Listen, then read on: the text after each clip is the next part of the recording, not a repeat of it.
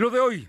Puebla cumple con el macro simulacro. En promedio de 2 minutos 15 segundos se desalojaron edificios públicos, oficinas e iglesias. Reanudan la circulación en las calles del centro histórico que el ayuntamiento iba a remodelar. Fracasaron las obras municipales. Mayor vinculación del gobierno de la ciudad con la investigación científica y las universidades. Concluyen como acuerdo Eduardo Rivera, el próximo alcalde, y los rectores. Esta tarde Aquí, en lo de hoy, la opinión de los columnistas Rodolfo Ruiz y Jorge Rodríguez. La temperatura ambiente en la zona metropolitana de la ciudad de Puebla es de 19 grados. Lo de hoy te conecta. Hay bloqueos en el puente internacional. Está pidiendo el apoyo de la policía. Noticias, salud, tecnología, entrevistas, debate, reportajes, tendencias, la mejor información. Lo de hoy, Lo de hoy radio con Fernando Alberto Crisanto. ¿Qué tal? ¿Cómo está? Muy buenas tardes. Es un gusto saludarle en esta semana. Hoy es día 21, es día 21 de junio del 2021. Ya a las 21 horas pues va a dar, va a dar la, oportunidad de estar a las 9 de la noche, 21 horas del día 21 del 2021. Es pues, una coincidencia que se da en los números. Hoy, hoy es día 21 y hoy está entrando el verano, por cierto, así es que también le mando pues que lo disfrute usted, porque es una etapa para muchos de descanso. En otras, en otras notas, le comento que el presidente de la República este mediodía dio a conocer el despido de la secretaria de la Contraloría, Irma Heréndira Sandoval, de John Ackerman, la esposa del intelectual que más defiende la 4T, pues ya la despidieron. Y dice el presidente que habrá reforma administrativa y también mayor combate a la corrupción. Trajo a un viejo funcionario del sedillismo como nuevo secretario ahora de la función pública en su gobierno. Vamos a ver, vamos a ver qué tal, cómo les va en este nuevo, en esta nueva tarea y en esta nueva oportunidad. Por otra parte, le comento que mañana, mañana van a empezar a vacunar a todos los poblanos de mayores de 50 años que recibieron la vacuna Pfizer. Ojo, solo a los mayores de 50 años en la capital de Puebla que recibieron la Pfizer. ¿Por qué? Porque es la única que se va a aplicar. El tema es que no hay de las otras vacunas y para los mayores de 40 aún no se sabe cuándo. Pero para los mayores de 50 que ya tienen la primera Pfizer, mañana empieza la vacunación aquí en la capital del estado. Y hoy es un día de muchas, muchas noticias y vámonos de inmediato porque este lunes a las once y media de la mañana se llevó a cabo el macro simulacro. Mi compañera Alma Méndez tiene eh, todos los detalles de cómo sucedió y el escenario que se presentó era un terremoto muy fuerte en las costas de Guerrero que, como siempre, nos pega a los poblanos. Alma, ¿cómo te va? Buenas tardes.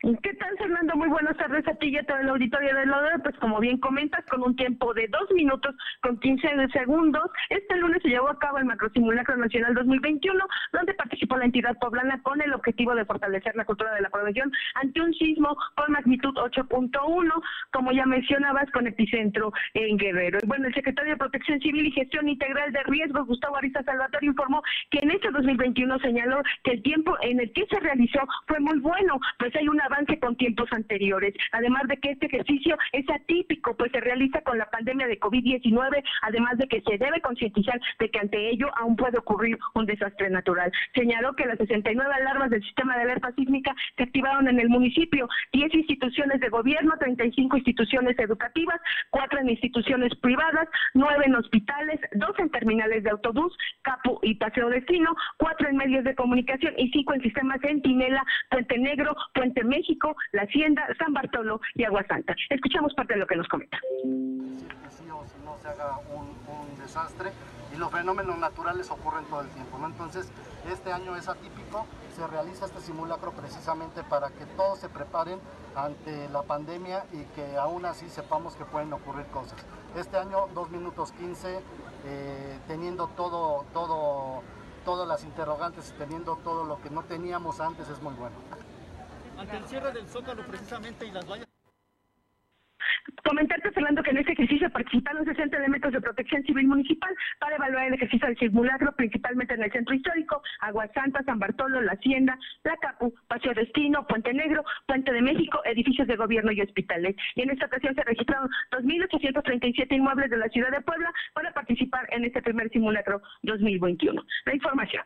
Oye, en general, bien, en la general la gente, pues, unas sociabilizan, saben que no hay riesgo, bajan con orden, se reúnen afuera, en las calles, eh, todo esto es un rato y reanudan sus actividades. Pero en general todo tranquilo, todo bien, con... A, a lo mejor habría que ir buscando que fuera más rápido el desalojo de los edificios, pero por lo pronto ya se hizo el ejercicio y Puebla cumplió en esta etapa del macrosimulacro. Así es, Fernando, tal cual comentas, efectivamente eh, estuvimos haciendo un sondeo con algunas personas y precisamente coincidieron en que efectivamente lo que hace falta es... Eh, pues ahora sí que despertar esa conciencia ciudadana ante este tipo de desastres, pues pareciera que a veces lo único que se hace es por cumplir, eh, pues ya se sabía que se iba a realizar este macro simulacro, pero difícilmente alguien lo toma en serio. Bueno, de todas maneras la gente cumplió y hubo, hubo desalojos de las oficinas públicas, de los edificios y de todo esto que nos narraste. Te agradezco mucho.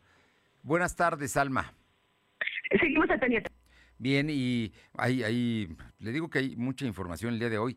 Granaderos impidieron que se tomara la vía Tliscayot por vecinos de Cacalotepec, que están muy molestos con las obras que se están ah, de parte de la empresa de eh, los señores Posada, los, los señores que han desarrollado eh, lo que es eh, eh, Lomas de Angelópolis. Entonces hay, molestia y, y- bueno, todo esto es Cacalotepec es Junta Auxiliar de Santa Claro, Coyucan, y hubo momentos de mucha tensión. Ahí fue precisamente, en ese rumbo, lo de Chalchihuapan, ahí mismo. Vecinos de la Junta Auxiliar de Chalchihuapan, que es de Juan Cebonilla, fueron los que se enfrentaron y hubo un niño muerto, recuerda usted, en la época de Moreno Valle, pues hoy a punto estuvieron de llegar otra vez a la confrontación granaderos y vecinos de Cacalotepec allá a la altura de, eh, de la autopista Atliscayot. Vámonos con otros temas, precisamente vamos a Atlisco porque allá se llevó a cabo el macrosimulacro y es que Atlisco fue de las ciudades más afectadas en el sismo de 2017. Paola Roche, ¿cómo les fue con el ejercicio? Muy buenas tardes. Tardes. Y sí, efectivamente, en punto de las eh, pues diez y media de la mañana se llevó a cabo este Diez y media u once y media. simulacro, eh, que tuvo un, eh, una magnitud de 8 punto grados eh, con escala en lo que es el sur de Guerrero. Para esto eh, participaron tanto Protección Civil Estatal como Municipal y bueno, pues también dependencias del gobierno. Aquí principalmente se dio en lo que es el Palacio Municipal, en donde personal que labora en estas en estas áreas bajó de manera tranquila, aunque fue escasa la participación. En entrevista con lo que es el director de Protección Civil, Enrique Calderón, dijo que pues ya se ha notificado a las personas propietarias de los inmuebles que han sido afectados por el sismo del pasado 2017 para que lo más pronto posible pues pongan atención a estos lugares que todavía presentan daños. Escuchemos parte de lo que dijo. Al tema de, de los inmuebles que todavía están, eh, siguen vulnerables por el tema del sismo del 2017, algunos ya se intervinieron, ¿no? Eh, algunos están en proceso también. También faltan eh, algunos otros inmuebles por intervenir. Protección Civil lo que ha hecho es notificar, tener un acercamiento con los propietarios. Ya se les hizo una notificación desde el año pasado, ¿no? en el sentido invitándolos a que intervengan estos inmuebles y no provoquen algún incidente. Y bueno, pues la parte que también nos toca a nosotros es la parte de acordonar, inhabilitar lo que es el paso eh, peatonal, que se acerque la gente a estos inmuebles, pues para evitar algún tipo de incidente. eh, que Enrique Calderón pues comentó que esta ha sido pues una de las eh, de los simulacros en donde ha participado la ciudadanía algunos de ellos pues también se notaron eh, pues eh, y, y, ah, sor- sorprendidos por esto porque no sabían sobre lo que ocurriría este día eh, por la mañana y bueno pues también estuvieron eh, participando en esto. Aquí lo importante dijo es que como ciudadanos y también como familia tengamos un plan de protección civil y también los documentos siempre a la mano ya que estos fenómenos naturales pues prácticamente no avisan. Un claro ejemplo fue el pasado septiembre del 2017 Bien, pues ahí está. Ejercicios que nunca sobran, especialmente para las emergencias y para las zonas que son donde podemos precisamente tener riesgos. Atlisco es una de ellas, Puebla también. Muchas gracias, Paola. buenas tardes Son las 2 de la tarde con 10 minutos, 2 de la tarde con 10 minutos. Silvino Cuate, te voy a preguntar un dato que me están preguntando del auditorio, que vale la pena que me digas. Más adelante me vas a dar las notas de las vacunas, pero para la vacuna Pfizer que va a empezar mañana, ¿es un solo día o va a haber varios días para la gente que tiene más de 50 años? ¿Qué tal? Buenas tardes. Pues comentarte que al momento lo que nos informó el secretario es que solamente informó que iniciará mañana, pero no estableció el periodo de vacunación. Sin embargo, más adelante eh, se daría a conocer a través del comunicado de cuántos días se estarían fijando para la vacunación de 50 años, ¿verdad? Por eso, pero entonces aún no se sabe si solamente va a ser un día o más días. Ah, uno, en unos minutos que nos hagan llegar el comunicado. Bueno, estaremos atentos. Oye, pasando a otro tema que era el asunto que queríamos platicar ahorita, a esta hora, es el tema de la circulación de las calles 8, 10, 12 y 14 Oriente Poniente, que el Ayuntamiento de Puebla incluso empezó, a, inició las obras, quitó algunos adoquines, iba a llevar a cabo su remodelación. Llegó el gobierno del estado, las clausuró y se suspendieron las obras. Pero ahora parece que ya se van a reabrir, aunque estén pues están deshechas, ¿no? Las, las calles o, tendrán que cerrarlas para, para dejarlas como estaban. ¿Qué va a pasar, Silvino? Comentarte que se va a reanudar la circulación en las calles 8, 10, 12 y 14 Oriente Poniente en el centro histórico de la capital poblana, esto después de que, de que la ciudad clausuró los proyectos de remodelación en el municipio de Puebla. En las calles antes mencionadas se estaban desarrollando obras complementarias a la remodelación, sin embargo, por la suspensión, esas realidades se volvieron a retomar para, para que los conductores vuelvan a circular. En conferencia de prensa, la presidenta Claudia Rivera Banco confirmó que se cancelaron las obras que se iban a completar en la remodelación y comentarte que esas obras sí se van a concluir, es decir, la remodelación o los perfectos que exceden las calles se van a terminar esto para darle eh, buenas condiciones a quienes circulen en esta vialidad. Y bueno recordemos que esas obras que señalas fueron fue una serie de problemáticas entre una disputa entre el gobierno del estado y el municipio puesto que no contaban con los permisos y esto fue atrasando la remodelación de las calles antes mencionadas Fernando. Este bueno pues el asunto es que entonces reconocen que se van a cambiar se van a cambiar estas las calles se van a terminar, digamos. O se van a dejar como estaban. ¿Qué va a pasar, Silvino? Se va a terminar, se van a concluir los desperfectos que aún existan, esto pues para darle una buena condición, una buena circulación, sin embargo pues las demás son las complementarias que estarían siendo, eh, pues estarían, estarían complementando desde ese dato, estas ya no se van a poder realizar, Fernando. Oye, y bueno, y por otra parte, ¿qué más información tenemos, Silvino? Comentarte que el secretario de Salud, José Antonio Martínez García, informó que este martes 22 de junio comenzaría la aplicación de la segunda dosis de Pfizer para personas de 50 años en la capital poblana, mientras que tiene, para las personas de 40 años a 49 tendrán que seguir esperando, ya que la federación no ha enviado suficientes dosis. El secretario explicó que para completar la inmunidad eh, en este sector se van a instalar 12 puntos de vacunación que serán distribuidos de manera estratégica se precisó que los jubilados que recibieron la vacuna de AstraZeneca tendrán que esperar a que pasen ocho semanas. En este mismo sentido, comentó que hasta ahora, hasta ahora se han aplicado 1.473.888 vacunas, que esto representa el eh, 0.3% del total de la población. En el tema COVID, comentarte que este fin de semana la Secretaría de Salud registró 72 nuevos enfermos de coronavirus y 9 defunciones. Actualmente hay 86.875 acumulados y 12.644 fallecidos. El secretario explicó que el lunes por la noche se registraron 29 enfermos, el sábado 26 y el domingo fueron 17. En relación a los decesos, el viernes por la noche se contabilizaron 3, el sábado 5 y el domingo solo un fallecido. Agregó que actualmente hay 78 casos activos distribuidos en 22 municipios. Además, se tienen registrados 125 pacientes hospitalizados, 21 se encuentran graves. También comentarte que el Estado de Puebla está lejos de lograr la inmunidad rebaño contra COVID, ya que es necesario tener el 75% de la población inmune y apenas hay un 49.3%. Así lo informó el secretario de Salud, José Antonio Martínez García, quien dijo que es importante reforzar la vacunación y las medidas sanitarias para prevenir los contagios. Explicó que el estudio que se realizó fue denominado Detección cualitativa de anticuerpos. En, el funcionario estatal señaló que este análisis se hizo bajo criterios de inclusión y abarcó a poblanos mayores de 15 años que no tienen la vacuna contra el virus ni tuvieron contacto directo con alguna persona que se contagió. Agregó que la población estudiada fueron estudiantes de educación superior, dos grupos religiosos, jardines de niños y dos grupos de trabajadores del sector salud que no estuvieron en el área destinada a pacientes con enfermos. Dijo que la dependencia de su cargo realizó 1.200 46 muestras son en la capital y 304 salieron positivas, lo que equivale al 23.46%. Indicó que en la capital han sido vacunados 399.223 personas, que corresponden al 20.19% de la población. Por ello, al sumar ambas variantes, únicamente se llega al 50% y para completar la inmunidad de rebaño es necesario alcanzar el 75%. Fernando.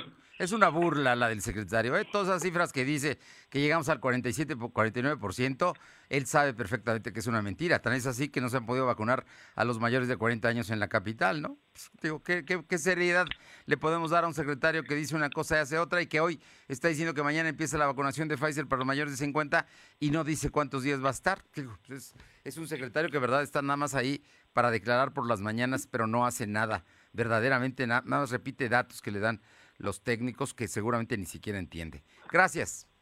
Buenas tardes. Son las 2 de la tarde con 16. Lo de hoy es estar bien informado. No te desconectes. En breve regresamos. Regresamos. Ven a Coppel, visita el módulo de Telcel y regala a papá la mejor experiencia de un smartphone con la mejor red, con la mayor cobertura y las mejores marcas. ZTE, Xiaomi, LG, Oppo, TCL, y móvil, Doppio, Realme y OnePlus. Con Telcel disfruta de más redes sociales sin límites y megas para navegar. Elige tu cel, elige usarlo como quieras. Mejora tu vida, Coppel. Somos la mejor red de telecomunicaciones en México para tu negocio. Conecta tus oficinas y sucursales con la red más poderosa de servicios a través de conexiones de Internet o redes privadas virtuales. Con la máxima velocidad de conexión de hasta un gigabit por segundo. Descubre la red que tu negocio estaba esperando. Metro Carrier Evolution 3396 ¿Mejores herramientas para tu negocio? ¡Bah! Contrata el nuevo paquete de Megacable para tu empresa, con internet ilimitado y dos líneas de teléfono fijo para que siempre estés conectado, juntos a un superprecio. Va, de Megacable Empresas. Siempre adelante contigo. 33 96 90 0090. Tarifa promocional.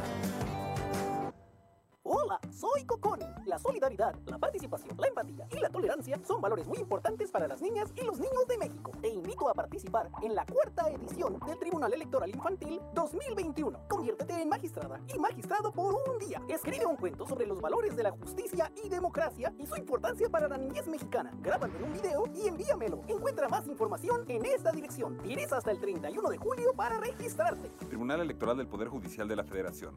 25 años, protegiendo tu elección. Que no se te pase el regalo para papá. Visita Explanada Puebla y disfruta de los restaurantes como Porco Rosso, Don Pastor y Sushi Inn. Tiendas de ropa como Levi's, Dockers, Adidas y muchas, muchas ofertas para ti. Visita Explanada Puebla y llévate el mejor regalo para papá.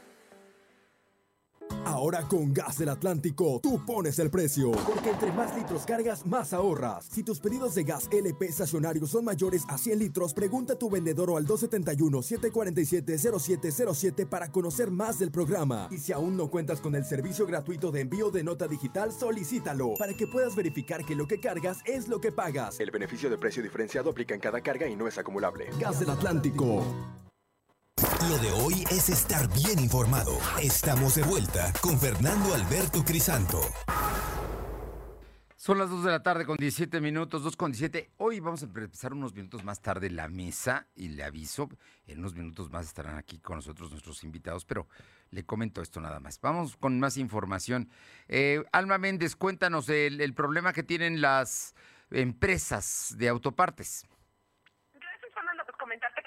de 40.000 trabajadores provenientes de 25 empresas afiliadas a la TTM han sido afectados por los paros técnicos en las empresas eh, de autopartes, donde se ha llevado el esquema de paros escalonados, pues depende de la necesidad de cada una de ellas, declaró el delegado de la Federación de Trabajadores de Puebla en CTM, Luis Javier eh, Silva Islas. El delegado CTMista mencionó que muchas de las empresas no dependen de un solo contrato, sino que existe contrato con otras que ayudan a no parar totalmente la producción. Explicó que el esquema de paros es que varias de las empresas prefieren agotar el sistema de vacaciones, otras tienen el esquema de irse al 50% de su salario. La información.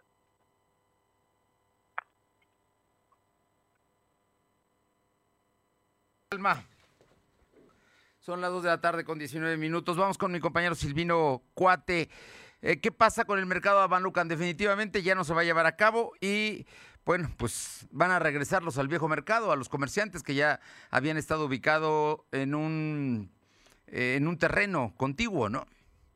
Efectivamente, comentarte que el gobernador Miguel Barbosa Huerta lamentó que la ciudad tuviera cancelado las obras de remodelación en el municipio de Puebla, sin embargo señaló que hubo un mal manejo del ayuntamiento que impidió que este proyecto se lograra concretar.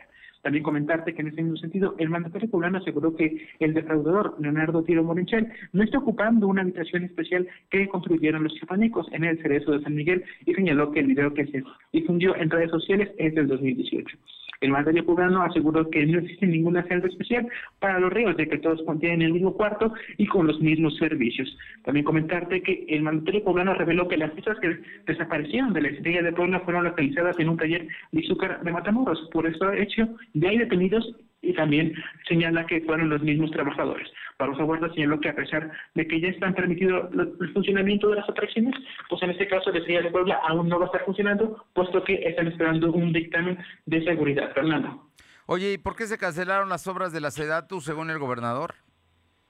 El mandatario poblano dijo que los proyectos de remodelación siempre generan dificultades, por ello las autoridades tienen que saber manejar esta situación. El titular Ejecutivo señaló que las obras fueron planeadas sin consenso por parte de los comerciantes. No hubo un consenso entre los comerciantes del mercado Maluca y también señaló que ante esa situación pues el ayuntamiento no pudo manejarlo y la SEDATU determinó la cancelación del proyecto, Fernando. Pues la SEDATU dice lo contrario, dice que hubo grillas que impidieron llevar a cabo precisamente ese mercado y las grillas se las acomodan a Gabriel Biestro, que es gente muy cercana al gobernador. Eso dice la SEDATU, por supuesto son otras versiones. Efectivamente, como lo comentas, el viernes pasado lo dimos a conocer eh, cuando la SEDATU señalaba que por grillas de diferentes actores políticos, pues esos proyectos no se llegaron a concretar, Fernando.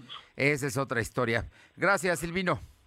Buenas tardes. Y precisamente tras haberse cancelado las, eh, la remodelación del mercado Amalucan, el coordinador general del Instituto Municipal de Planación del Ayuntamiento Poblano, Gerardo Ríos, informó que sostendrá una reunión con la SEDATU para conocer el calendario para un retorno paulatino de los locatarios. Es que la mayor parte de los locatarios ya los habían cambiado a otro lugar para que llevar a cabo las obras. Como no se van a llevar a cabo, pues hay que regresarlos a la vieja, vieja, y ¿qué le digo? Pésimas instalaciones que tiene el mercado de Amalucan ahí. Se habían salido con la esperanza de regresar a un mercado nuevo y los regresan al muladar donde, de donde los iban a sacar para que las cosas cambiaran. Qué historia, ¿eh? qué, vergonzoso que esto sucede.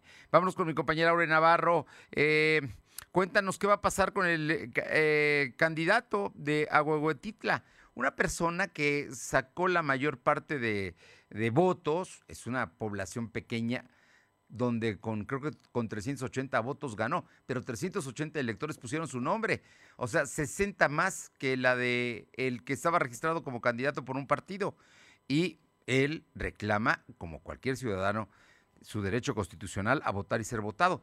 Y en las boletas al final hay una, un espacio que dice, y si usted tiene otro candidato, ponga su nombre. Ah, bueno, pues ahí pusieron su nombre y él ganó. Cuéntanos, Aure efectivamente, pues si bien el Tribunal Electoral del Poder Judicial de la Federación será la autoridad que defina si Adán Seth Calixto Guerra será el próximo presidente municipal de Ahuehuetlita, pues al haber sido el más votado, como bien lo decía Fernando, pero sin registrarse lamentablemente al Instituto Estatal Electoral, pues este órgano local aclaró que por la ley, que por ley dentro de su competencia, esos votos no tienen la característica de nulos o válidos para este ciudadano. Fue el consejero presidente del IE, Miguel Ángel García Onofre, quien explicó que Adán Seth Calixto, en respeto a sus derechos políticos, tuvo bien la oportunidad de haberse registrado en los tiempos permitidos como candidato de algún partido o en su defecto en la categoría de independiente, cumpliendo así con los procedimientos, pero no lo hizo. Escuchemos.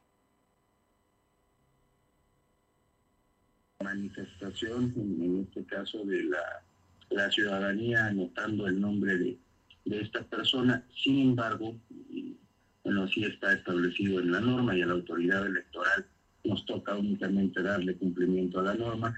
Los, los votos que cuentan, los votos que valen, son aquellos que son para candidatos registrados. Por esta razón, el declaró como presidenta municipal electa pues a Yasmín Castillo Onofre, postulada por el Partido de Pacto Social de Integración, quien obtuvo precisamente más de 340 votos, de acuerdo. Si bien la constancia de mayoría pues ya le fue entregada a Yasmín Castillo como alcaldesa electa, aún falta saber pues, cuál será el resolutivo del tribunal, Fernando pues el tribunal, si respeta la constitución, se lo dará a, a, la persona que sacó más número de votos, porque hay en el acta de, pues si no, ¿para qué ponen en el acta un espacio en blanco que digas que puedes poner a una persona que no está registrada? Pues la pusieron y ganó. Muchas gracias. Gracias. Hacemos una pausa. Regresamos. Lo de hoy es estar bien informado. No te desconectes. En breve regresamos. Regresamos. Ven a Coppel, visita el módulo de Telcel y regala a papá la mejor experiencia de un smartphone con la mejor red, con la mayor cobertura y las mejores marcas. ZTE, Xiaomi, LG, Oppo, TCL y móvil, Doppio, Realme y OnePlus. Con Telcel disfruta de más redes sociales sin límites y megas para navegar. Elige tu cel, elige usarlo como quieras. Mejora tu vida, Coppel. ¿Es cierto que los pagos del crédito Infonavit se transformaron? Claro. ¿Que los pagos y la tasa es fija? Claro. ¿Y además te dan seguro de desempleo? Claro. Con Crédito Infonavit tienes los mejores beneficios y lo que firmas al inicio es lo que tienes en toda la vida del crédito. Tu crédito Infonavit se transformó, así de claro, en letras grandes. Que no se te pase el regalo para papá. Visita Explanada Puebla y disfruta de los restaurantes como Porco Rosso, Don Pastor y Sushi Inn. Tiendas de ropa como Levi's, Dockers, Adidas y muchas, muchas ofertas para ti. Visita Explanada Puebla y llévate el mejor regalo para papá. Una vez más hicimos historia. Votaste por el cambio verdadero y por la honestidad valiente. Votaste por defender la esperanza y seguir cumpliendo el sueño de consolidar la cuarta transformación. En la costa, en la sierra, en la ciudad y en el campo, millones de sonrisas se dibujan gracias a ti, a tu confianza en este movimiento que es del pueblo. Amor con amor se paga. No les vamos a fallar. Morena la esperanza de México. En Gas del Atlántico nos comprometemos contigo. Llevamos tu pedido pesado hasta tu hogar con nota física y digital, asegurándote el peso completo. Y si no pesan tu tanque, el contenido es gratis en tu próxima compra. Recuerda que también tenemos para ti el azulito seguro y rendidor. Encuéntralo en tu tiendita o punto de venta más cercano. Pedidos al 271-747-0707. Gas del Atlántico. Lo de hoy es estar bien informado. Estamos de vuelta con Fernando Alberto Crisanto. Exponiendo todas las cartas sobre la mesa. Casilla 21. ¿Qué tal? Muy buenas tardes. Le doy, le doy la bienvenida y le agradezco muchísimo a, a Rodolfo Ruiz eh, de iConsulta, autor de la Corte de los Milagros, que esta tarde esté aquí con nosotros. Andas con mucha chamba, Rodolfo. Muy buenas tardes. Muchas gracias. Un lunes complicado, pero aquí con mucho gusto, Fernando. Como siempre, mucho gusto. Y también está mi compañero Jorge Rodríguez, eh, subdirector del Sol de Puebla, a puerta cerrada. Esa puerta que se abre ya casi todos los días. Jorge, ¿cómo estás? Muy buenas tardes. Muy bien, Fernando, muchas gracias. Rodolfo, te saludo con gusto y a tu auditorio, Fer. Así es, intentamos eso. Creo que no me veo en la cámara. Ahorita, ahorita lo intento, lo estoy intentando ya corregir desde acá, pero mientras por favor, aquí tolérenme así unos minutos. Estamos en el audio, tú no te preocupes, te estamos escuchando y aquí estamos. Gracias. Aquí estamos listos. Y le mando un saludo especial a mi compañera Fabiana Viriseño, nuestra amiga, porque ahora está en recuperación después de una intervención. Fabiana, que te mejores de inmediato y que regreses ya a tu actividad que siempre es intensa. Bueno, pues ahora sí ya estamos a, a unos días, ya pasó la elección, ya pasó el recuento, las constancias de mayoría las muestras de civilidad política que está dando la clase política local son, son un tema que hoy te leía em, eh, Rodolfo y que me llama la atención, ¿no? El, asunto de, que dices, pues no sé, solo que se muestre en el discurso, que se concrete. Creo creo que así lo entendí. Pues yo diría que sí, porque son muestras, son, hay un cambio de actitud en los distintos actores hay un cambio de actitud del gobernador, hay un cambio de, actitud en sus críticos, en sus opositores, y lo que yo digo que este cambio de actitud se debe traducir en hechos concretos, en cosas que beneficien a Puebla. Como que, pues yo planteaba que algo que se tendría que hacer es, bueno, pónganse de acuerdo en un listado de obras por consenso. No se ha hecho obra pública en Puebla, pues es necesario que se haga obra pública y que los principales actores políticos, hablo del gobernador, hablo de los diputados federales, de los diputados locales y los presidentes municipales, se pongan de acuerdo en un listado de obras prioritarias. Otra cosa que, creo que tendría que servir este cambio de actitud, esta buena disposición que están mostrando los actores, es que, pues, que le saquemos dinero a la federación, porque en los últimos años Puebla ha venido perdiendo año con año recursos de las partidas del presupuesto federal. Entonces, ¿de qué le sirve a Puebla tener más de 20 diputados federales, tener a un senador que preside la Comisión de Hacienda y Crédito Público, si esto no se refleja en recursos en partidas adicionales para Puebla? Algo que hizo bien Moreno Valle, algo que hizo bien José Antonio Gali Fayad, fue gestionar un buen número de recursos para obras y proyectos para Puebla. Y esto se ha venido perdiendo. Y esta buena disposición que muestra el gobernador, que muestran los presidentes municipales de todos los partidos y que muestran los dirigentes de los partidos y sus diputados locales y federales, creo que se tendría que traducir en esto, pues, en hechos concretos como obras por consenso, obras importantes de impacto social y, y este, más recursos para Puebla y eh, que haya un, hay un reparto equitativo de, comisiones, un, un, eh, una agenda legislativa por consenso a nivel del Congreso del Estado, Fernando. Jorge Rodríguez, eh, el hecho también de que en el caso de la ciudad de Puebla, la ciudad de Puebla que te concentra el mayor número de personas que realmente, pues desde aquí, pues, es, una ciudad que, que, es casi una ciudad de Estado, ¿no?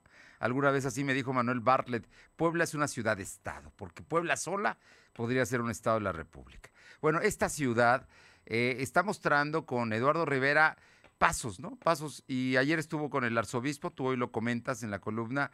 Está, estuvo eh, Lalo Rivera hoy con los rectores, estuvo dos veces con la cúpula empresarial y Genoveva Huerta, que tú lo adelantaste el viernes, se reunió con el gobernador Barbosa y hoy estuvieron los dirigentes del PRI con el gobernador. Un escenario distinto después de unas elecciones muy competidas donde muchas cosas se dijeron. ¿Cómo la ves? ¿Son, discursos o, verdaderamente hay voluntad de, de conseguir lo que dice Rodolfo? Cosas concretas, recursos, dinero, obras, priorización, trabajo conjunto. Yo me esperaría un poquito más y recapitulo un poco lo que pasó en los últimos años para que tu auditorio entienda por qué estamos tan interesados en este tema y por qué es tan importante. 2008 eh, fue una contienda electoral sumamente reñida en todos los aspectos. Ahí estuvo como protagonista el hoy gobernador Miguel Barbosa. Luego en 2019 el, candidato Miguel Barbosa nos ofrece una reconciliación como parte de sus propuestas de campaña está llevar una reconciliación política entre todos los actores que se habían peleado y que se habían dado hasta con la cubeta en 2018. Y eso esperábamos algunos, pero sin embargo, cuando llega a, en la recta final de 2019 a su gobierno, desde entonces hasta, hasta creo que el parteaguas es la elección del 6 de junio, pero hasta la contienda del 6 de junio no vimos esa reconciliación. Vimos que efectivamente eh, eh, gobierno que finalmente emana de un, de un, partido político o de una coalición, Juntos Haremos Historia, en ese entonces se llamó, que, está encabezada por Morena, pues estuvo permanentemente en pugna con la oposición, liderada por el PAN y liderada, eh, o, bueno, no sé si liderada, pero a la personaje que vi más crítico dentro de ese panismo, más crítico de las acciones del gobernador fue precisamente Genoveva Huerta. También vimos a, un gobernador eh, en, pugna con, la presidenta municipal en funciones, después candidata a la reelección, Claudia Rivera Vivanco. Entonces, digamos que, no vimos, yo no vi por ningún lado esa reconciliación y no vi de ninguna manera que Puebla estuviera en paz en, en términos políticos. Lo que empieza a hacer ahora el gobernador Fer Rodolfo, eh, yo no sé si se han caminado, lo ideal sería que vayan caminado hacia lo que dice Rodolfo, pero yo todavía tengo mis dudas y quisiera esperarme más tiempo porque me parece, en principio, que, tiene un objetivo para, para generarle un mejor escenario político al propio gobernador. No vimos e, eso que está haciendo, no lo vimos que, lo hiciera antes del 6 de junio y sí vimos que comenzó el 6 de junio. Hay algo, el 7, perdón, hay algo que no se ha escrito, pero que, que ocurrió el 7 de junio, Rodolfo Fernando. El propio gobernador llamó a los dirigentes estatales de los partidos políticos, de los principales, entre ellos Genoveva Huerta, entre ellos Néstor Camarillo, entre ellos Edgar Garmendia, para decirles lo que ahora estamos viendo públicamente, que la elección había pasado, que había transcurrido más o menos en paz y que ahora trabajaran viendo hacia adelante. E, ese fue el primer hecho que, no vimos, pero que pasó. Después vimos, eh, vimos a través de las redes sociales que se había reunido con Armenta y luego el martes empieza con Eduardo Rivera. Yo creo, insisto, que él se está generando un clima, un clima más, este, beneficioso para su gobierno, un clima político, un tema de gobernabilidad Y, bueno, pues tampoco quisiera, como, como analista y como, y como habitante de este estado, que todo a partir de ahora sea una fiesta en paz. Finalmente la oposición está para hacer oposición y su obligación, me parece, es este, señalar las cosas que crea que están mal en el terreno político guberna- gubernamental en este estado. No creo que nos convenga seguir peleados como en 2019 y 2020, pero sí quisiera una oposición que no deje de ser crítica a partir de esta visita que, que tuvo Genoveva Huerta con el gobernador. Eso es lo que, lo que digo en principio. Bueno, a- abonando a esta posición, eh, Rodolfo, de, de- de- hay que esperar un poco más, eh, digamos, en, en términos de qué va a pasar. Yo no sé cómo va a terminar Claudia Rivera. Hoy acaban de echar atrás ya todas sus obras del Centro Histórico de Remodelación. Ya no va a llevar a cabo las obras en la 8, 10, 12 y 14 Oriente Poniente. Se echaron abajo a Malucan. El Zócalo, quién sabe cómo va a quedar, ni cuando quiten eh, las tablas que ahora lo rodean. En fin, eh, Claudia Rivera, que está a unos tres meses de salir, o un poco más de tres meses de salir, está en un momento muy complicado. Y esto abona al clima de confrontación, intolerancia, polarización que vivimos hasta antes del 6 de junio. O no sé cómo lo veas, Rodolfo. Pues mira, este, yo quisiera hacer una aclaración sobre lo que dijo Jorge. Sí. Yo no digo que este, esta buena actitud, esta buena disposición que han mostrado los actores políticos se vaya a traducir en eso. Yo digo se debería traducir. Si hay esta buena disposición, pues que se traduzca en algo concreto. Sí, sí, sí. Y coincido con lo que dice Jorge Rodríguez. Este es un asunto de conveniencia, de mutua conveniencia. ¿Por qué? Porque el gobernador ya no tiene la mayoría calificada en el Congreso, ya la perdió, ya no tiene sucesor a la gubernatura y el gobernador tendrá necesariamente que buscar una salida tersa a su administración. Entonces yo creo que, como bien dice Jorge, el gobernador está construyendo su escenario y los dirigentes de los partidos políticos y los presidentes municipales igual. ¿Por qué? Porque los presidentes municipales, como Eduardo Rivera, como los de San Pedro y San Andrés Cholula, pues también quieren tener una buena relación con el gobernador, porque a la medida que tengan una buena relación, ellos creen que van a obtener recursos del Estado. Bueno, y es algo que a todos les conviene. Entonces, creo que esta buena actitud no es gratuita, es producto de qué? Pues de la conveniencia de todos, a todos les conviene, pues. Este, eh, finalmente el bloque opositor no logró la mayoría. Este, pueden impedir la mayoría calificada, pero no son mayoría. Y pues ellos también les conviene que no los hagan daño, no los, no los aplanen en el reparto de comisiones. Por, eh, entonces, coincidiría en lo que dice Jorge. Esta buena actitud, esta buena disposición que muestran los actores políticos es un asunto de conveniencia de todos. A todos les conviene. Le conviene al gobernador, le conviene a Genoveva Huerta, le conviene al dirigente del PRI y a los priistas. En fin, creo que hay que sacar provecho de esta buena disposición que todos este, han mostrado hasta este momento y que es una, conveni- y que es una buena disposición forzada por las circunstancias, por los resultados de las elecciones del 6 de junio. Bien, ¿algo que quieras comentar de esto, Jorge? Que acaba... Lo, lo- lo entendí perfectamente, les digo, desde que ayer leía a Rodolfo entendí que es el, el deber ser, ¿no? Y creo que sí, lo- sí lo dije, pues as- así empecé. Ojalá fuese lo que, o sea, yo también desearía lo que desea Rodolfo, es, es, es la teoría, es el deber ser, pero por desgracia, pues este, a veces no pasa. Sí creo que habrá una tregua, porque ahorita vienen reacomodos internos en los partidos, principalmente en el PAN y en Morena. Entonces yo creo que ya habrá fecha y eso me parece que va a ser a finales de 2023 o principios de 2024, cuando otra vez tengan que, agarrarse a trompadas los principales partidos políticos en el Estado. Mientras, mientras es un tema de conveniencia, mencionabas lo de las obras canceladas, pero creo que eso demuestra y exhibe, si recordamos, de todo lo tenemos presente, es este tema de conveniencia, ¿no? O sea, te puedo ayudar o te puedo, ya, ya no se estrechan las manos, ¿no? Ahora, te puedo chocar el puño opositor de parte del gobernador, siempre y cuando no, no te me, no te me rebeles, ¿no? Como lo hizo Claudia Rivera Vivancos. Y si, si te rebelas, pues pasa lo que pasó.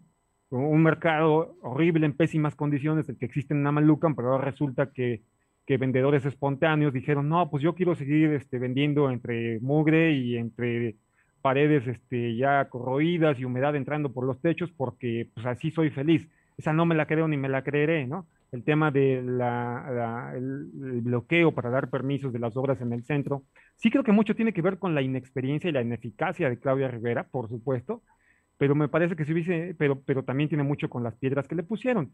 O sea, es una combinación de las dos cosas y eso es lo que me parece el mensaje ahorita.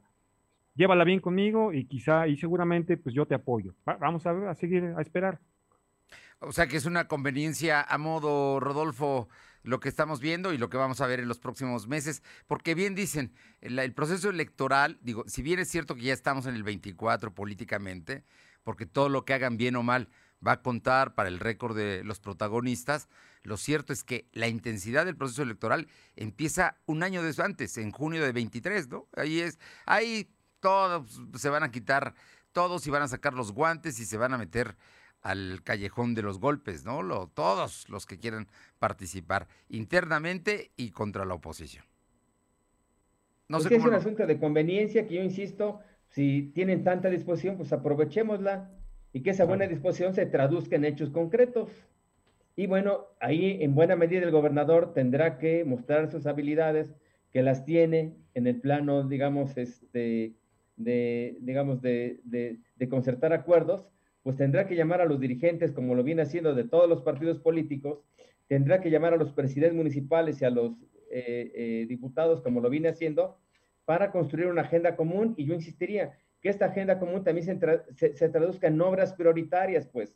Puebla ya tiene dos años sin obras de impacto. se han dedicado a destruir, no a hacer nuevas obras.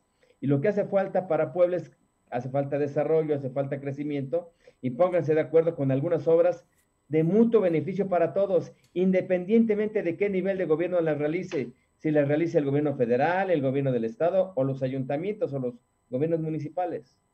Ah, ahí veo un problema añadido yo, ¿no? Por ejemplo, Fer, Rodolfo, como, y, es un poquito, no, no tiene que ver exactamente, pero es un poquito con lo que escribo hoy. La Morena cree que tiene que hacer las cosas diferentes para justificar su existencia y para seguir pidiendo el voto. Y, a veces mucho de esto es destruir lo que ya existe y no construir absolutamente nada. Entonces ahí, ahí creo que, y, todos pues como acólitos quieren, quieren copiar a López Obrador, los gobernadores y los presidentes municipales. Y, no veo, porque además así lo han dicho, han, han, sostenido que Morena busca desarrollo y busca eliminar la pobreza y no obras faraónicas.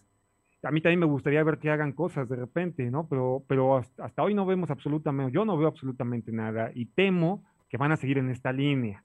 Que bueno, nosotros despensas, nosotros apoyos sociales, nosotros recursos a los jóvenes, a los adultos mayores, y las obras que, las hagan o, las obras eran cosas de otros gobiernos, ¿no? De gobiernos tradicionales. Me preocupa ese discurso que traen en las venas.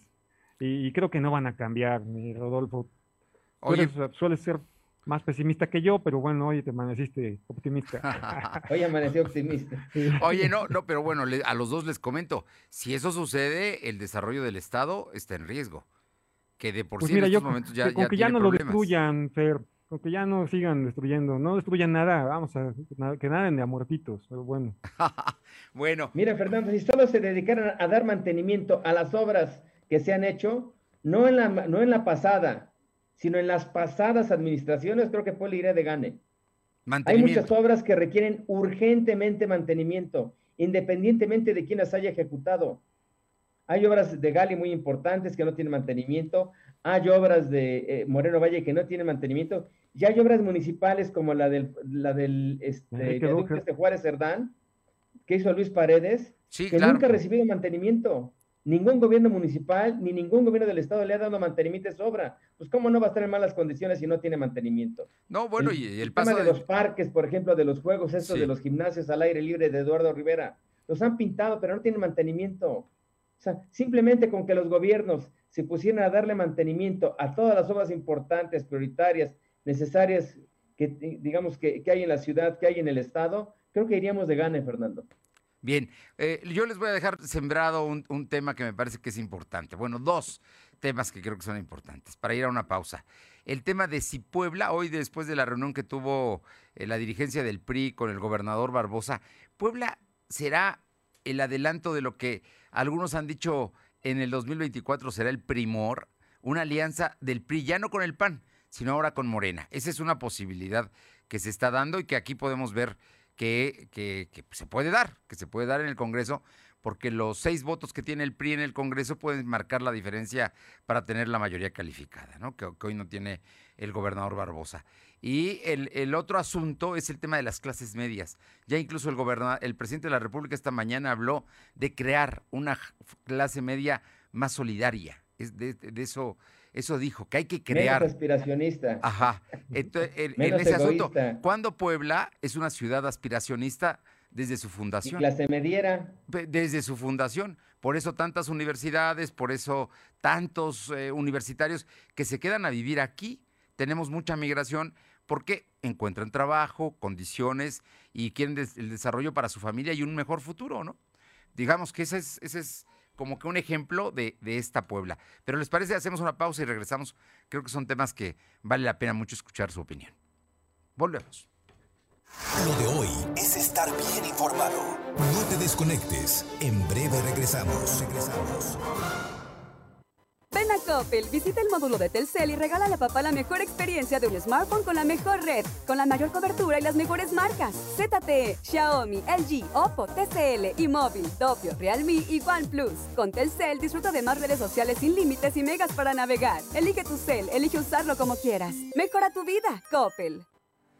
Que no se te pase el regalo para papá. Visita Explanada Puebla y disfruta de los restaurantes como Porco Rosso, Don Pastor y Sushi Inn. Tiendas de ropa como Levi's, Dockers, Adidas y muchas, muchas ofertas para ti. Visita Explanada Puebla y llévate el mejor regalo para papá. Las estaciones de búsqueda, rescate y vigilancia marítima trabajan todos los días del año. Cuentan con una flota moderna, tecnología de punta y personal especializado. que vigila los mares y costas del país. Con honor, deber, lealtad y patriotismo, dan todo por la vida. En caso de peligro, llama al 800 Marina 1. Una armada que nació para servir a México. Secretaría de Marina. Gobierno de México. Somos la mejor red de telecomunicaciones en México para tu negocio. Conecta tus oficinas y sucursales con la red más poderosa de servicios a través de conexiones de Internet o redes privadas virtuales. Con la máxima velocidad de conexión de hasta un gigabit por segundo. Descubre la red que tu negocio estaba esperando. Metro Carrier Evolution 3396 96000. Ahora las niñas y niños, adolescentes y jóvenes, Tienen garantizado el derecho a la educación gratuita en todos los niveles. la inclusión, permanencia y continuidad. En la 64 legislatura, el Senado aprobó las leyes de reforma educativa. El sistema escolar va ahora por la calidad, la dignidad y los valores nacionales. Con la participación de alumnos, el magisterio y de padres de familia en beneficio del futuro de México. Senado de la República. Cercanía y resultados. Lo de hoy es estar bien informado. Estamos de vuelta con Fernando Alberto Crisanto. Bien, regresamos, regresamos a la mesa. Estamos con Rodolfo Ruiz, autor de La Corte de los Milagros, y eh, Jorge Rodríguez, el columnista del Sol de Puebla, que todas las mañanas nos despierta y a veces nos adelanta en redes sociales unas horas antes eh, con su a puerta, a puerta cerrada o abierta. ¿Cómo la, cómo la te la prefieres, Jorge? Cerrada, cerrada, pero porque intentó siempre hacer cerrada, cerrada. Pero la abres, la abres y nos das información buena. Oye, Jorge, ¿cómo, ve- cómo ves el tema de- del- del asunto del primor?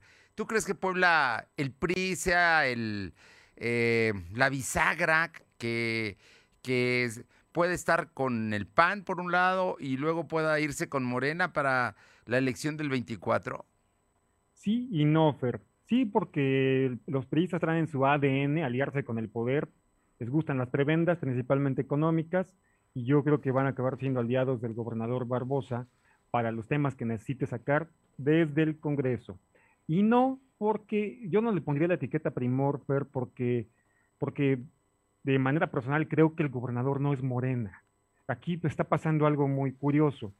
El gobernador tiene ya aparentemente el control de muchas cosas, pero no lo tiene en el partido. Él no es militante de Morena, él no puso dirigente, él no pudo meter todos los candidatos que, que quería. Y bueno, viene la disputa por la, por la renovación en, en la presidencia de ese partido. Y yo creo que tendría que esperar, tendríamos que esperar a ver quién queda y a qué obedece, a qué intereses obedece quien quede como líder de ese partido. Es en octubre o noviembre, no recuerdo. En octubre. Cuando, en octubre. Entonces, todavía no le pondría por ahí, pero sí creo que lo que lo que dice, sí creo que van a ser aliados del gobernador. Todavía no lo sé si de Morena. Habría, habría que ver a- a cómo termina ¿Cómo este partido evoluciona? eh, a fin de año. Bien, y tú, Rodolfo, ¿cómo, cómo ves estas posibilidades de Pues yo sí veo primor escenarios? en el mediano plazo. Y bueno, ya el presidente López Obrador ya lo dijo, ¿no?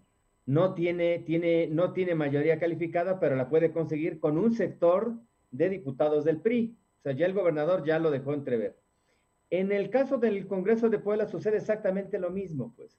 El gobernador no tiene mayoría calificada, tiene mayoría, y con los, con los votos de los diputados del PRI podría ser este, pues mayoría calificada. Y algo muy importante, en las elecciones del 2024, en las elecciones presidenciales como en las elecciones para gobernador, yo creo que los dos actores políticos importantes serán por un lado Morena y por otro lado el PAN. Y que el, el PRI será el partido bisagra, como lo, está, como lo va a hacer en, en, en, el, en, la Cámara de Diputados y en el Congreso del Estado. Y creo que el PRI también podría ser esta función de, de partido bisagra en la elección del 2024 podría, digamos, inclinar la balanza hacia el PRI, hacia, hacia Morena, o podría inclinar la, la balanza hacia el PAN. Yo veo más condiciones por el propio origen del, este, de Morena y por, digamos, eh, por, por, las propias características ideológicas y sociales de Morena y el PRI, veo más posibilidades de acuerdo entre Morena y el PRI que entre el PRI y el PAN, pues. Son partidos antagónicos, con ideologías antagónicas, y simplemente este, lo vimos en la elección, Fernando. Hay un voto diferenciado, un voto diferenciado marcadamente para el PRI en el estado de Puebla.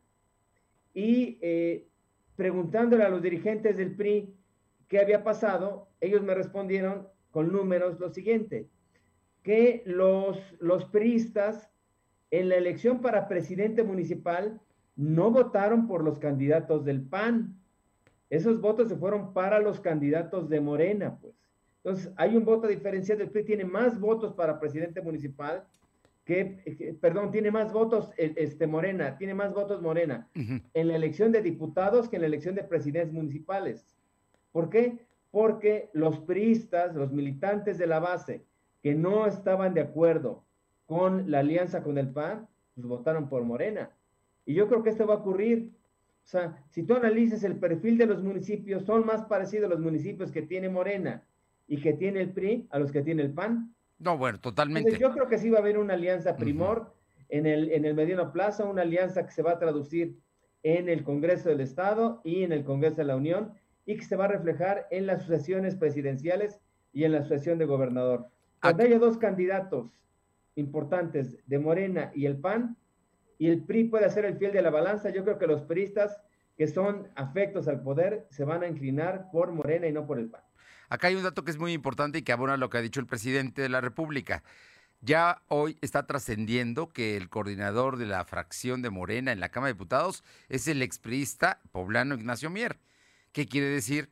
Que él va a ser el encargado de tender los puentes con los priistas para poder llevar a cabo las reformas que quiere el presidente, ¿no? Entonces... Ese es otro factor, Fernando. O sea, si tú, si tú analizas quiénes son los, los, los aspirantes, los precandidatos de Morena a la gubernatura, pues son dos expristas. Pues. Claro, claro, Tienes claro. A, Ignacio Mier, que ya mencionaste, y fue dirigente estatal del PRI en el sexenio de, Manuel Bartlett, y tenemos a eh, Alejandro Armenta. Alejandro Mier, que fue presidente del PRI en el gobierno de Mario Marín Torres. O sea, es decir, los dos tienen antecedentes priistas, pues. Pues conocen más al PRI que, que al PAN. Ahí está, vamos a ver hasta dónde llegan, pero por lo pronto lo que sí se coincide, Jorge, es que en el Congreso sí van a ir, de alguna manera, van a tener muchas coincidencias. Así es, así es. Y solo para abonar lo que ustedes dicen, me parece que, que todo dependerá de las posiciones formales y oficiales que, que, Morena o el presidente, o en el caso del Estado, el gobernador, pueda darles al PRI. Porque yo veo, eh, eh, finalmente eso, eso influyó en las decisiones que tomó el PRI para la elección del 6 de junio, el tema pragmático. O sea, Morena te puede apapachar y podría darte prebendas durante el gobierno, pero si no te da posiciones a la hora de ir a la contienda electoral, pues no te alías con eso. Y, creo que aquí sí buscó un poco la supervivencia a partir de, de, aspirar o de llegar a cargos de elección popular. Creo que eso hizo que finalmente viéramos que se unieran el agua y el aceite. El, el PRI y, el, PAN. Y si Morena sigue, sigue sin ceder esos espacios o esas posiciones, yo veo que al final puede no, bueno, no se va a concretar esa alianza de manera formal. Sabemos que en políticas pueden cederse espacios y, hacerlo de otra, de otra manera, pero bueno, ya, ya veremos. El tiempo nos come, pero sí no quiero dejar hablar de las clases medias. ¿Cómo ves el tema de las clases medias, Jorge, que ha sido, digamos que, una conclusión posterior a la elección del 6 de junio? Pues lo primero que, que, subrayo es que el presidente, dentro del discurso por conveniencia que siempre enarbola, se acaba de dar cuenta que hay clase media también convenientemente para sus intereses, porque antes solo dividía al país en dos bandos, ricos y pobres, no había más privilegiados y no privilegiados, chairos o como coloquialmente se denominan chairos o fifís. Me parece que a partir del descalabro que sufre Morena en la Ciudad de México, es, y, ahí donde creo que se está equivocando, porque está asumiendo que todo el país sabe lo que ocurrió en la Ciudad de México y, yo creo que no, lo que pasó en la Ciudad de México no se replicó en el resto del país. Entonces me parece un, un discurso que, que ahora sí, y así lo espero, ahora sí genere, sea aprobado por, por, por el grueso de la población, que se asume estar dentro de la clase media, tener aspiraciones y querer trabajar o estudiar para progresar, creo que, creo que lo van a acabar aprobando en las urnas y, realmente eso espero para que siga habiendo equilibrios políticos en el país. Pues sí, eh, la aspiración es legítima, no, no, no es nada que nos lo pueda uno avergonzar. Eh, Rodolfo Ruiz, te escuchamos. Pues mire, las clases medias fueron, eh, digamos, las que le dieron la, espalda a López Obrador en esas elecciones. El triunfo en la capital del PAN o del, o del bloque opositor, el triunfo de, del PAN en San Pedro y San Andrés Cholula, creo que es reflejo de eso, pues, de una rebelión, de un hartazgo de las clases medias, pues. Lo que comentaba Jorge, el hecho de que el, Morena haya perdido casi la mitad de los municipios eh, de la Ciudad de México es también reflejo de esto. O sea, ¿quiénes se rebelaron? Pues este, este, las clases medias. ¿Dónde tendría el, el, PAN en la presidencial o en la gubernatura de Puebla su gran oportunidad? Aliándose con las clases medias. Si el PAN logra hacer una buena alianza con las clases medias podría tener posibilidades en la elección del 2024 para gobernador y para presidente municipal. Si no lo hace, está condenado a perder, Fernando. ¡Wow! Es, una conclusión fuerte, ¿no? Severa, pero bueno, al final de cuentas son los retos. El Lalo Rivera consiguió una votación extraordinaria que yo creo que ni siquiera él lo pensaba y fueron precisamente las clases medias quienes se la dieron, ¿no? Pues ahí está la alianza del PAN, es una alianza natural digamos, como un ejemplo. Y lo mismo pasó en las Cholulas, ¿no? Con en San Pedro y San Andrés, Jorge. Así es, así es. Eh, fue el tema la marca, ¿no? Yo, yo, yo, yo creo que ya, ya no estamos en condiciones de hablar de tres clases o clase media, baja y alta en este país. Yo creo que hay 10, 15, 20 clases. Sí, claro, porque sectores, es tan dispar, es tan dispar el ingreso económico en este país que yo, yo siempre lo he definido. me parece que esa clase media, lo que quieren poner como clase media es esa clase informada, ¿no? Ni siquiera pensante, porque entonces estaría yo de, eh, menospreciando otros sectores. No, no, no. La clase más informada y más politizada, que es la que evidentemente se molesta cuando ve actitudes como las que vemos todos los días del presidente y dice, pues ya no te quiero, ¿no? Así es. Pues no sé si hay algo más que agregar, Rodolfo. No, Fernando, pues aquí nos quedamos porque ya el tiempo nos agota. se nos acabó, pero no se van a acabar los temas y nos vemos en 15 días más. Muchísimas gracias, Rodolfo Ruiz, Jorge Rodríguez. Muy buenas tardes. Gracias, Saludos, Rodolfo. Saludos, gracias. Bien, y, vámonos rápidamente con una nota de última hora que tenemos de Cacalatepec con mi compañero Silvino.